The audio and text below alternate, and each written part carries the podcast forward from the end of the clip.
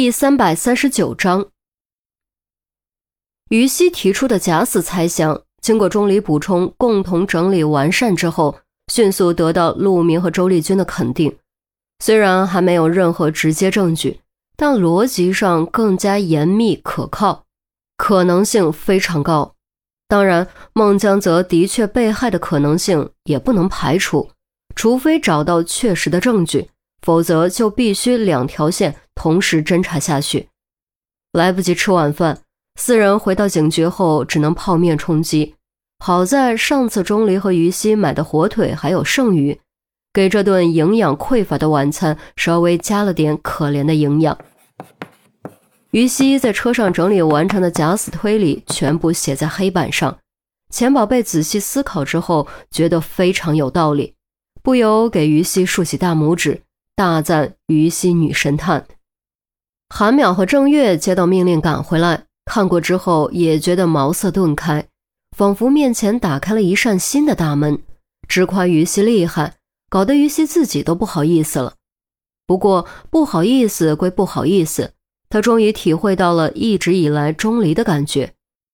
也许钟离站得太高，从来没有什么特别的感觉，但对他来说。真的是觉得棒极了，多希望这种感觉能永远持续下去。可惜，好了好了，别夸来夸去的。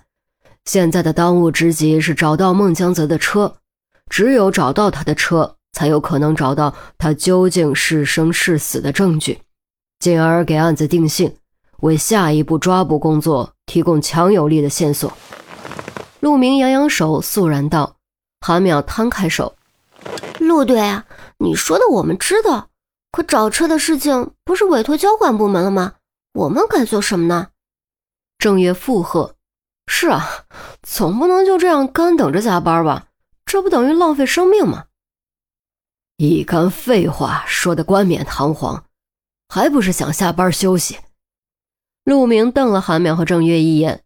韩淼撅了撅嘴，低声道：“嗯，怎么就叫冠冕堂皇呢？加班还成天经地义了。我们当警察，好苦。宝宝心里苦，但宝宝不说。”郑月低声嘀咕，于西和钱宝贝都忍不住笑了，却不敢笑出声，生怕引起陆明火力转移。陆明似乎想训人，但话到嘴边又咽了回去。唉，知道你们辛苦，案子破了，我继续请客总行了吧？郑月和韩淼这才转闷为喜，顺杆往上爬，将一顿变成了两顿。哼，周丽君同志，你欠我五百，可得给我记好了。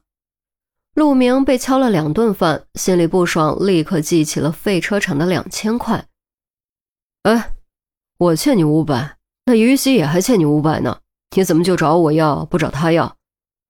周丽君半开玩笑地说：“啊，那好，你欠我一千，于西那份归你了。”陆明立刻抬价，于西急忙道：“啊，不用不用，我那份我自己给，这个月发了工资我就给。”得了，老陆开玩笑呢，你还当真了？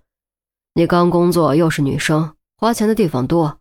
那点工资又要租房子，又要生活，又要买衣服、买化妆品，哪里够用？所以我们一人两百五给你摊了，行了。周丽君大方的说着。可是，别可是了，我三百，丽君二百，就这么定了，你就别掺和了，这是命令。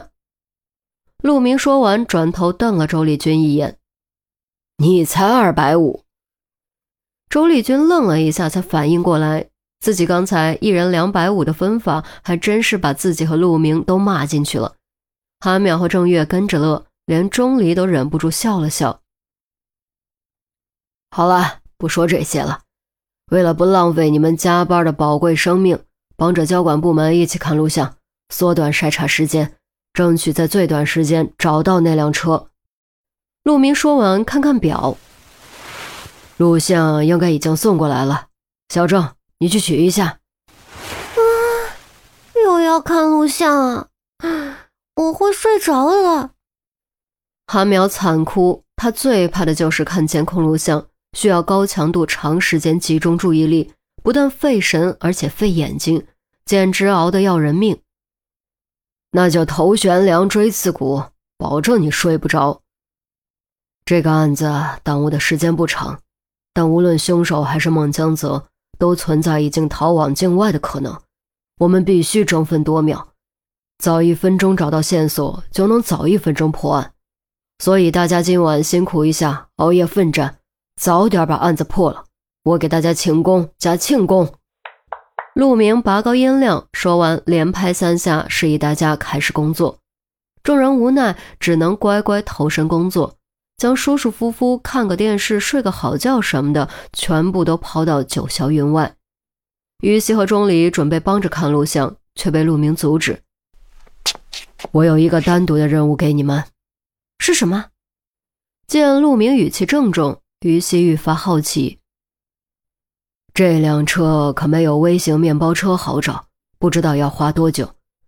你们俩要做的就是争取从别的方面找到证据，证明孟江泽是假死，证明这是一个骗局。陆明郑重地说着。于西点点头：“啊，我明白，这样就能尽早集中注意力，主攻一个方向。”明白就好，开始吧，全力发动你们的智慧和默契。有什么发现，立刻告诉我。好了，就这样，加油！陆明拍拍于西和钟离的肩膀，转身离开。被陆明如此器重，于西愈发坚定信心，一定要好好完成自己最后的案子，绝不能给自己的刑警生涯留下遗憾。我觉得我们是不是应该回现场找线索？于西问钟离，钟离似乎正在思考什么，闻言点点头。嗯，我也这么想的。那天白无常在阎王帖里发的视频有备份吗？有，我已经拷进手机里了。还有那幅画的照片，我手机里也有。正式在一起之后，于西发现自己和钟离愈发默契。钟离说半句，他就知道钟离后半句是什么。好，我们出发。钟离点点头，起身和于西一起再次前往案发现场。赶到碧水湾小区的时候，已经是凌晨一点，夜色正浓，而且又是一个月黑风高的夜，黑漆漆、冷飕飕、阴森森，让人莫名有种发自内心的恐惧感。黑夜，从猿猴时代开始就已经成为恐惧的代名词，深深刻在了基因里。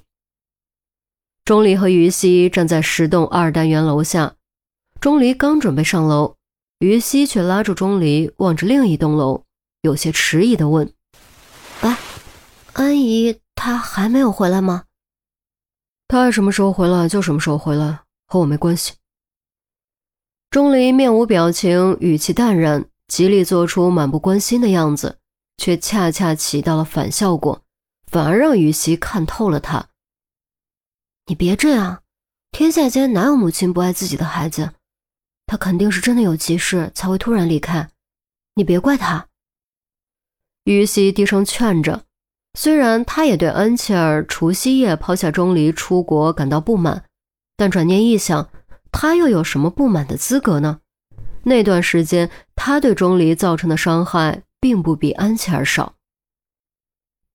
世界之大，什么样的人都有，话别说的那么绝对。而且，钟离收回目光，走进黑漆漆的单元门，撂下这样一句话：“难道他真的忙到连打电话的时间都没有吗？”